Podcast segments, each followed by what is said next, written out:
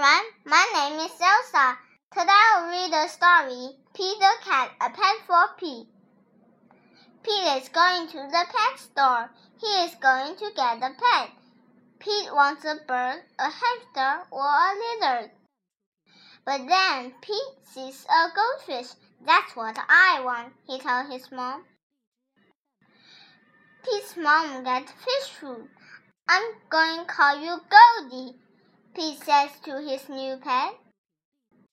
You are my first pet, Pete tells Goldie on the way home.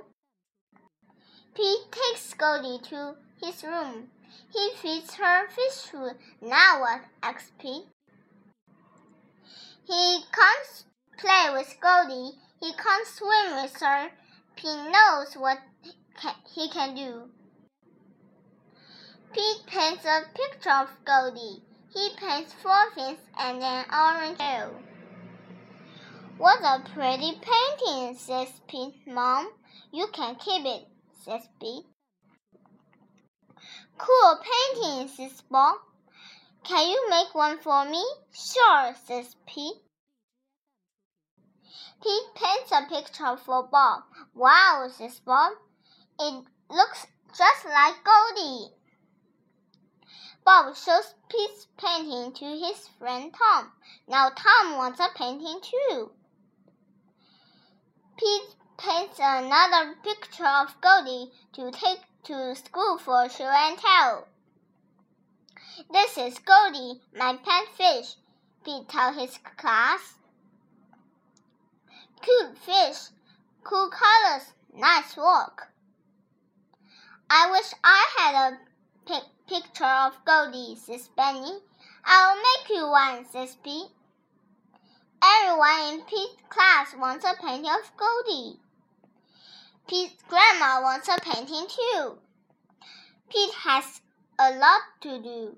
He has to feed Goldie. He has to do homework. Pete paints and paints. He makes paintings for everyone on his list. At last, Pete is done. He worked hard. There's no paint left. Pete's painting are big hit. Pete is happy to be done. But Pete is not done. Not everyone in town wants a paint of Goldie. Pete gets more paint. I don't know what to do, he says to his mom.